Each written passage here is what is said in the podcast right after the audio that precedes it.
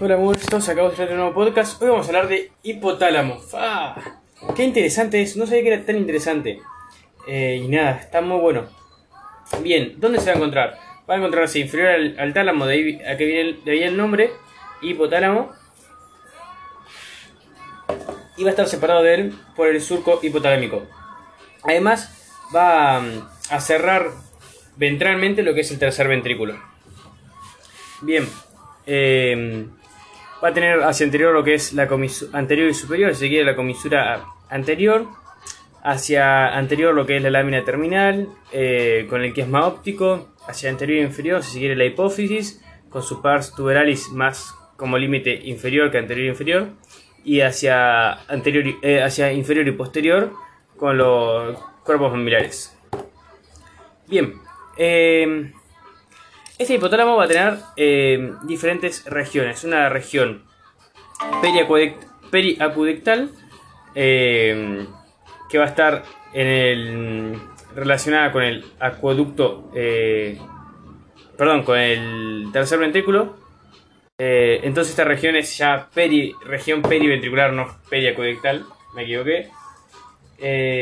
Va a tener una región, una región medial o región intermedia y una región más lateral. Eh, por la región periventricular y lateral pasan tractos importantes, pero eh, la región que más nos interesa eh, es la región intermedia, ya que ahí eh, vamos a encontrar otra subdivisión anterior, eh, media o intermedia y posterior, y en esas divisiones vamos a tener núcleos muy importantes. Entonces vamos a la región intermedia y nos situamos ahora en la región más anterior a esta región intermedia. Vamos a tener cuatro núcleos importantes. El núcleo anterior, eh, fiel al nombre, el núcleo em, periventricular, si no me equivoco, no, perdón, paraventricular, que va a encargarse de, de la liberación de oxitocina, de producir y estimular a la hipófisis a liberar oxitocina. Vamos a tener el núcleo eh, preóptico, que se va a encargar de eh, secretar hormonas eh, eh, gonadotrofinas, o sea, GNRH que luego va a producir gonadotrofinas. Luego vamos a tener los núcleos eh, supraóptico y supraquiasmático. Supraquiasmático va a encargarse de regulación del ciclo circadiano. ¿Cómo? Bueno, por ejemplo, va a regular el sueño mediante la estimulación a lo que es la glándula pineal y esta aumentando lo que es el sueño. Pero así también como por ejemplo la regulación de cierta concentración hormonal y demás.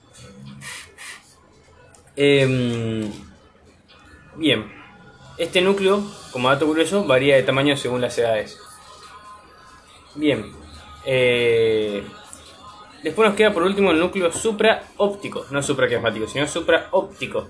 Y este va a encargarse de la regulación de mm, y secreción de la hormona antidiurética, eh, es decir, va a producir esta hormona y va- le va a indicar a la hipófisis cuándo, cuándo secretarla y cuándo eh, almacenarla.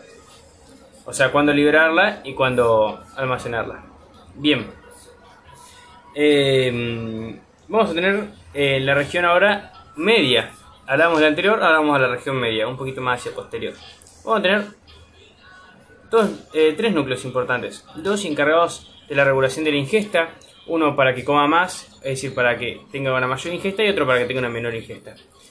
El que estimula la ingesta es el núcleo ventromedial, que, que se activa más cuando hay un descenso del peso o cuando hay un peso menor al adecuado, eh, provocando una mayor ingesta mediante, nada, por ejemplo, una mayor eh, hambre. Y el núcleo dorsomedial va a ser lo contrario. Ante un aumento de peso, va a estimular un descenso de la ingesta mediante una, un sentimiento de, de satis- satisfe- eh, sí, satisfacción o satisfecho respecto a la comida, respecto al hambre. Bien, es decir, va a disminuir el hambre. y de esta forma disminuye la ingesta ante un aumento de peso. Por último nos queda la región posterior, que esta va a tener solamente dos núcleos, uno relacionado a lo que es la memoria y el aprendizaje, aprendizaje que va a ser el núcleo mamilar, que va a estar eh, relacionado a esto por el circuito de APES, ya que es uno de los integrantes. Voy camino. Eh, y este en el circuito de APES va a tener el rol de eh, ser inducido por lo que es el subiculum y estimular lo que es el núcleo anterior del tálamo, que va a estimular lo que es el, el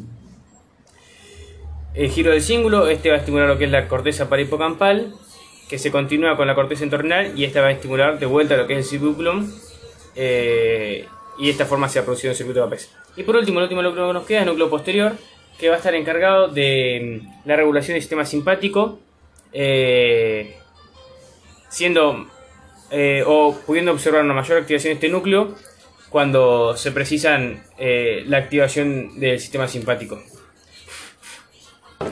sistema simpático y la activación de este sistema mediante lo que es la hipófisis y, nada, y las hormonas que van a secretar al torrente sanguíneo de forma endocrina.